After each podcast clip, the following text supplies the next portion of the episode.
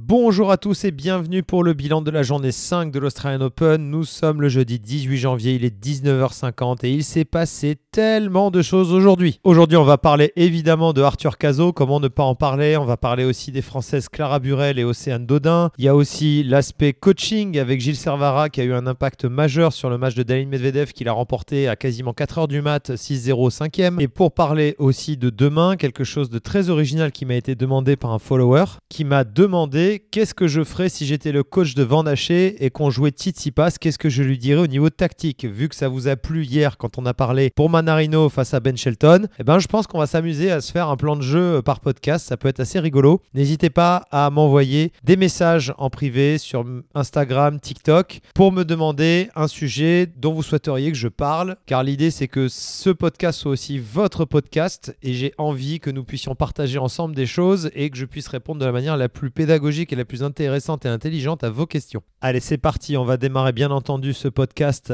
par le match du jour, la victoire de Arthur Cazot contre Rune. Qu'est-ce que j'ai adoré sur ce match? J'ai adoré plein de choses. Déjà, on a quelqu'un qui est extrêmement athlétique, super rapide. J'ai appris aujourd'hui que c'est un ancien handballeur, qu'il a fait beaucoup de handball quand il était euh, encore plus jeune que ce qu'il est actuellement. Et c'est peut-être ça qui lui a donné l'explosivité pour le service. En tout cas, pour sa taille, il fait 1m83, il sert très très fort et il est allé chercher plusieurs fois les 220 km/h. Et c'est vrai que quand vous servez bien et que vous retournez aussi bien que lui, c'est déjà une énorme base pour aller loin dans la vie, si j'ose dire. Et surtout dans le jeu, ce qui a été passionnant, c'est de voir ce qu'il a mis au point euh, au niveau tactique. J'ai trouvé ça brillantissime. Ça s'est senti déjà dans un premier temps, juste avant de parler de la tactique, ça s'est senti qu'ils se sont joués six fois, il l'a battu cinq fois. Et ça, c'est un point sur lequel je voudrais absolument revenir parce que quand il est rentré sur le terrain, personnellement, j'ai senti dans le match qu'il ne jouait pas le numéro 8 mondial, il jouait Rouneux, le gars qu'il a déjà battu 5 fois sur 6 en jeune. Et ça, ça a une importance capitale parce qu'en fait, quand euh, vous jouez des joueurs que vous avez déjà joué énormément, avec qui vous avez grandi quand vous étiez junior, cadet, etc., comme dit Quentin Alice dans le podcast que nous avons fait ensemble, il ne les voit pas en fait comme des joueurs avec un classement mondial, il les voit comme des joueurs qu'il a déjà joué. Et ça, c'est essentiel et c'est un message que j'essaie de faire passer à beaucoup de gens grâce aux réseaux sociaux aussi. Quand vous jouez au tennis, vous ne jouez pas un classement, vous jouez quelqu'un. Et grâce à cette mentalité, ça vous permet en fait d'aller chercher des exploits, chercher des victoires que vous ne pourriez pas aller chercher sinon. Et donc sur le plan tactique, ce que j'ai aimé, c'est qu'il a pris Rouneux par le bon bout, il l'a pris d'une manière différente. C'est-à-dire que classiquement, les adversaires vont plutôt essayer d'enfermer Rune revers, l'empêcher de toucher trop de coups droits dans le décalage, etc. Ils ont peur de ça, surtout qu'il est capable d'être très violent et il est capable en une frappe, en fait, quand il revient de son revers, il est capable de faire un très bon coup droit violent. Sauf qu'en fait, Arthur, là où il a été très bon, c'est qu'il ne laissait pas le temps à Rune, quand il en avait la possibilité, il ne laissait pas le temps à Rune de décaler coup droit. Ce qui fait qu'il l'enfermait un petit peu une, deux frappes revers et hop, il changeait la direction, il allait de l'autre côté. Ce qui fait que la répétition de coups droits qu'a effectué Rune tout le match en partant de son revers, c'est-à-dire de la gauche vers la droite, au bout d'un moment, il a commencé à être complètement déréglé parce qu'il n'a pas l'habitude de jouer autant de coups droits dans cette position. Arthur allait les chercher ses coups droits en prenant la balle tout en revers en jouant en ligne ou alors il décalait coups droits, il variait bien, mais il aimait bien aller quand même dans l'inside in, donc le coup droit euh, décalage rentrant et il a fait boiser un nombre de fois Coup droit. C'est monstrueux. Il a vraiment réussi à lui faire très très mal de ce côté. Et comme Arthur a une superbe condition physique, qu'est-ce qu'il est rapide Ça faisait longtemps que je n'avais pas vu un joueur aussi rapide. Il me fait penser à Alcaraz de Minor, à cette catégorie de joueurs-là en termes de vitesse.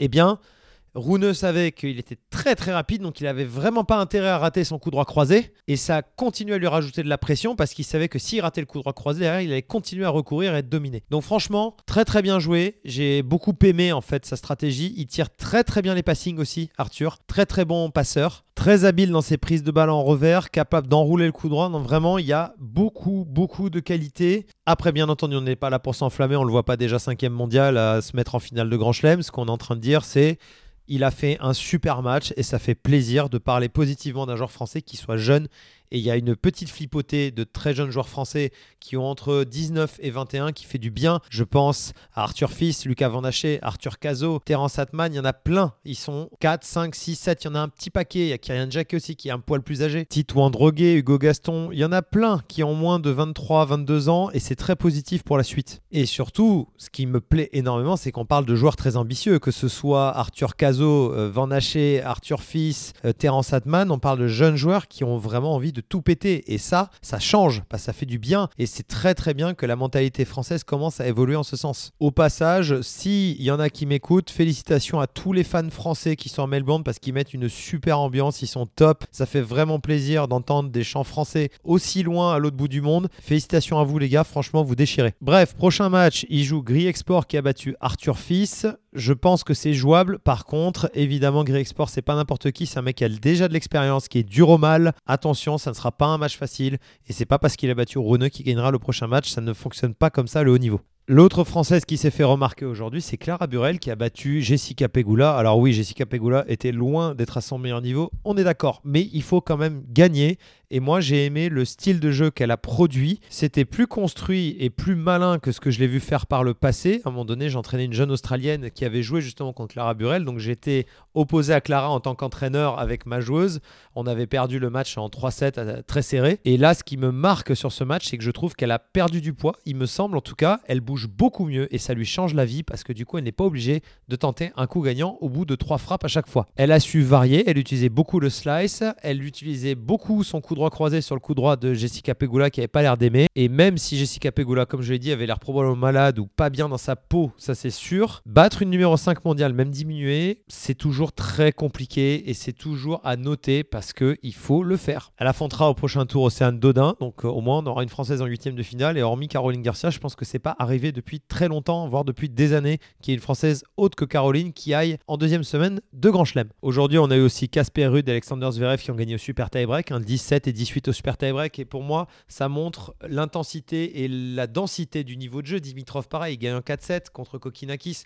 faut se rendre compte en fait que c'est pas parce que vous êtes bien classé chez les hommes que vous allez éclater tout le monde. Ça ne fonctionne pas comme ça. Par contre, ce qui est sûr, c'est que comme je vous l'ai dit hier dans l'autre podcast, à partir du moment où vous êtes dixième, cinquième, vingtième, trentième, vous avez une densité de jeu et un niveau de jeu moyen et un niveau de jeu moyen bas qui est beaucoup plus haut que les autres. Et c'est grâce à ça souvent que vous en sortez. Et aussi l'expérience de la gestion des moments importants, le calme que ça vous apporte, la connaissance de votre corps, de votre tactique, de votre stratégie, de votre façon de frapper, la connaissance des adversaires. Tout ça sont des packages qui fait que vous êtes bon à la fin ou pas. Et c'est là, sur l'accumulation de toutes ces notions-là, que les très bons arrivent quand même à s'en sortir contre les gars qui sont être moins bons et moins bien classés. Et comment ne pas parler du match de Danil Medvedev contre Emile Rusuviori qui s'est terminé vers 3h40 du matin, je crois. Il était mené 2-7-0, il a fini par gagner 3-6, 6-7, 6-4, 7-6, 6-0. Dans ce match, ce qui m'intéresse énormément de mettre en avant, c'est le coaching de Gilles Servara qui a été extrêmement présent avec Danny et qui, je pense, l'a énormément aidé, voire sauvé.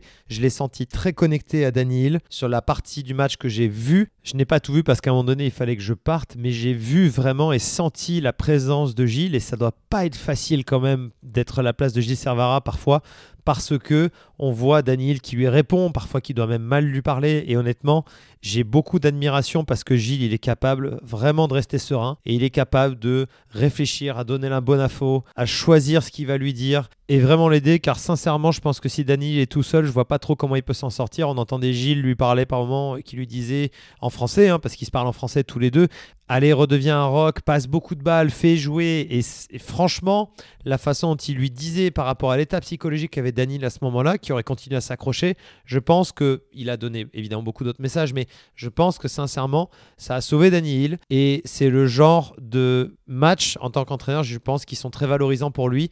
Donc bravo à lui, parce que franchement, chapeau, c'était une situation très compliquée, il était très tard. Heureusement, ils sont préparés psychologiquement et physiquement pour ces moments-là. Mais quand on voit un entraîneur qui est capable d'avoir autant d'impact, ça fait rêver. Et c'est vrai que quand je relate par rapport à ma carrière et que j'ai passé la plupart de mon temps sans entraîneur parce que j'avais pas les moyens tout simplement, eh bien c'est vrai que je me rends compte que la, le volume de travail qu'on doit abattre tous les jours, on peut pas le faire seul. Et s'il y a des jeunes joueurs qui m'écoutent, qui sont plutôt très bons, investissez votre argent. Gardez pas votre argent de côté. Il y a une petite somme d'argent, vous dites ah j'y touche pas. Non, investissez chaque euro. Allez chercher de la compétence, allez chercher des gens qui peuvent vous aider. Sinon, ce n'est pas possible de faire du haut niveau. Même monter dans les 50 meilleurs français sans entraîneur, c'est injouable. Et pour finir sur cette journée de l'Open Australie, il y a eu un moment incroyable avec la victoire de Blinkova sur Ibakina, 22-20 au Super Tiebreak. Je ne sais pas si vous imaginez ce que ça représente, le nombre de balles de match qui ont dû être sauvées. Ça devait être super stressant. Et ce genre de situation, évidemment, n'arrivera pas tous les jours. Pour demain, la journée 6, il y a évidemment des matchs qu'on veut tous suivre. C'est le Manarino Shelton qui va être vraiment explosif. Il y a aussi le Fritz Marochan. Pour ceux qui aiment vraiment le tennis, je vous recommande d'y jeter un œil parce que ça, à mon avis, ça peut être assez explosif. Demain, ça va être intéressant aussi de voir si Yannick Sinner continue à éclater tout le monde puisqu'il va jouer Sébastien Baez. Et les deux matchs que j'attends le plus côté français, évidemment, ça va être Mira Andreeva et Diane Paris. Là, ça va être un super test pour Diane et je pense qu'elle est capable de vraiment passer l'obstacle. Andreeva, elle joue très bien mais Diane Paris joue de manière beaucoup plus mature, beaucoup plus posée. Elle essaye moins de briller, elle varie plus. C'est très intéressant, je trouve, ce qu'elle propose euh, depuis quelques matchs. J'ai hâte de voir ça sur une joueuse qui est vraiment capable de jouer à très haut niveau. Ça, ça va être assez cool à voir. Et on arrive au Vendaché contre Stefanos Tsitsipas. Et je vais en profiter justement pour répondre à la question du follower. Qu'est-ce que je ferais et qu'est-ce que je dirais en termes tactiques à Vendaché si j'étais son coach pour qu'il joue Tsitsipas? Déjà, il faut comprendre à qui on a affaire en face et qui c'est qu'on coach. Si on coach Lucas Vandaché, on sait que c'est une sorte de Djokovic quand Djokovic avait 17-18 ans, c'est-à-dire qui couvre extrêmement bien le terrain, qui est méga équilibré, qui sert plutôt très bien, qui est agile dans tout ce qu'il fait et qui est très difficile à déborder et qui est capable de jouer quasiment toutes les zones.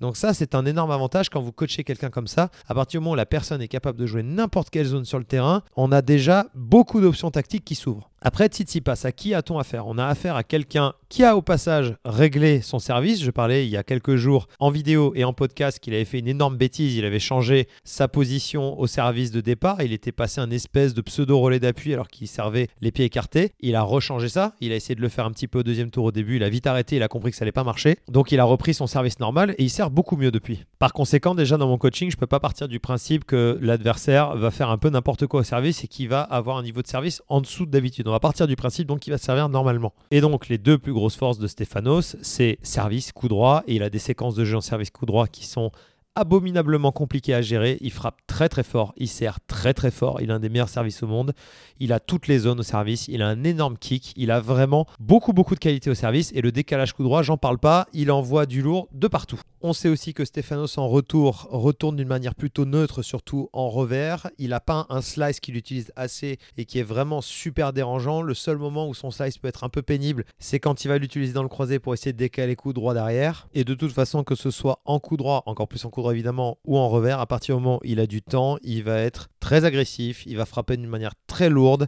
et il va être difficile à contrer. Donc, si je coachais Lucas, qu'est-ce que je lui dirais?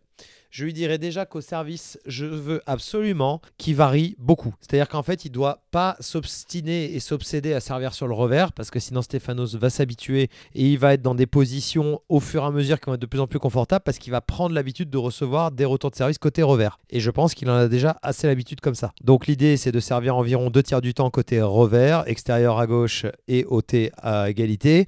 Mais par contre aussi le dernier tiers, on va pas faire que servir coup droit, on va varier corps et on va varier coup droit. Sur la seconde balle, ce qu'on va vouloir faire, on va essayer évidemment de kicker pas mal revers, surtout côté avantage, mais attention, il faut pas que ce soit un kicker revers trop long parce qu'il est capable d'avancer et quand il avance, plus on va servir long en seconde balle, plus ça va être facile pour lui de la prendre montante et de faire son revers parce qu'il est capable de prendre tôt en retour de revers s'il en a envie. Donc je vais demander à Lucas de pas servir trop long mais de servir vraiment extérieur, on va dire pas court, mais mi-court, pour que la balle soit vraiment sortante côté avantage.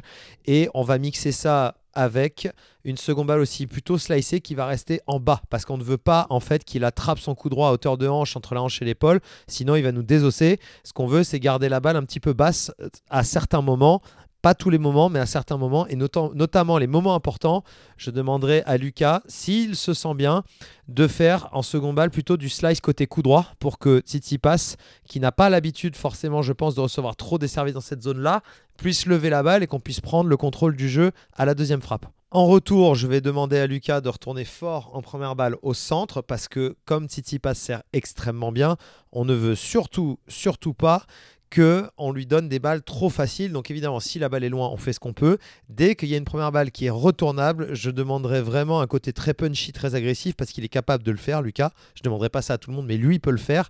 Et je lui demanderai de retourner vraiment agressif, plutôt autour du centre, pour qu'en fait, Tsitsipas, il soit un petit peu dans le dur dans son organisation, qu'il soit obligé d'aller très vite. Et notamment dans les moments importants, ça peut favoriser quelque chose qui qui lui arrive de faire, c'est-à-dire de boiser. Surtout côté revers, évidemment, c'est plutôt côté revers quand ça vient très vite en stress où il va boiser parce que le revers à une main, c'est un coup, il faut refrapper fort tout le temps. Et ça, c'est pas évident à gérer. Seconde balle, je demanderai à Lucas, s'il le sent, d'essayer d'avancer justement et de choisir des zones et de frapper fort dedans et de varier. Moi, personnellement, mon truc, après, je ne sais pas exactement si Lucas c'est son truc, mais en tout cas, ce qui est sûr, c'est sur balle de break, je, retourne, je lui demanderai de retourner, par exemple, côté avantage, avec son revers plutôt long ligne, un peu fort, en prenant beaucoup de marche par rapport aux lignes, pour surprendre justement. Ça, ça peut être quelque chose qui est très intéressant dans les moments clés. Du fond, quand on joue un mec qui a un coup droit aussi exceptionnel et aussi énorme, la tendance naturelle qu'on a envie de faire, on a envie de partir dans le revers. Sauf qu'en fait, le piège, c'est que si on joue trop revers, on va le mettre aussi et le favoriser d'être dans une position où il peut décaler coup droit. Donc ce qu'on ne veut pas en fait, c'est que Stéphanos trouve son décalage coup droit. L'idée c'est où on le bloque complètement revers pour continuer à le faire bouger et à le sortir du terrain, c'est-à-dire mettre de l'angle avec le revers à deux mains de Lucas ouvert pour trouver justement euh, le revers à une main de Titi Pass. Et je dirais à Lucas que je ne veux pas qu'il joue plus que 3 ou 4 fois. 4 fois c'est déjà trop, mais 3 fois d'affilée maximum dans la même zone côté revers et je lui demanderai de changer de l'autre côté pour que Stéphanos aussi ait des déplacements à faire et pareil toujours favoriser le fait dans les moments tendus pour le forcer à être dans une position inconfortable et le pousser éventuellement à boiser encore une fois.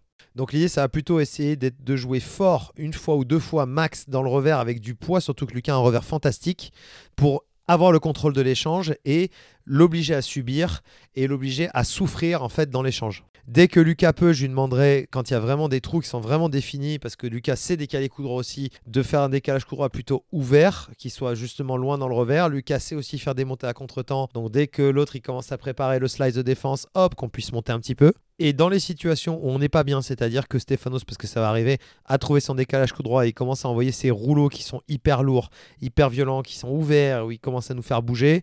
L'idée, c'est dès qu'on peut, ça va être de retrouver absolument cette longueur, cette profondeur et se croiser très profond pour le bloquer et essayer de trouver une solution pour reprendre le terrain et essayer de redominer le point d'une manière ou d'une autre le plus vite possible avec la solution de secours évidemment dans les moments importants où si euh, Stéphanos lui ouvre très fort euh, avec son courant décalage dans le revers, j'aimerais que Lucas soit capable de mettre un coup un peu plus fort, pas une latte, mais quelque chose d'assez agressif, droit devant, plein revers, justement dans le croisé, parce que ça permettrait en fait de surprendre. Et je sais que Lucas, dans des moments importants, il est capable de frapper un peu fort. Mais après, ça, c'est dans un monde parfait, et il y a la réalité du jeu avec le stress aussi.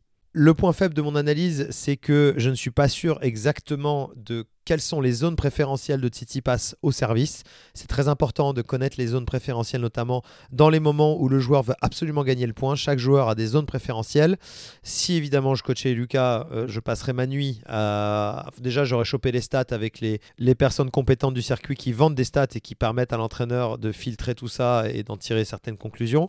Du coup, j'aurai l'information de où est-ce qu'il sert dans les moments préférentiels. Et ça, c'est une donnée qui est très importante, notamment sur les moments importants. Donc voilà, je ne veux pas être plus long, mais en tout cas, je voulais vous partager euh, l'idée de à quoi ressemble une analyse et une préparation de match d'un point de vue tactique à haut niveau. J'espère en tout cas que ça y ressemble, mais je pense qu'on est plutôt pas mal. Évidemment, quand vous coachez un joueur, ça s'il y a des entraîneurs qui m'écoutent, quand vous coachez un joueur, vous pouvez pas envoyer toute la sauce que j'ai envoyée en détail. Là, je vous ai détaillé le truc parce que c'est ce que j'ai moi en tête.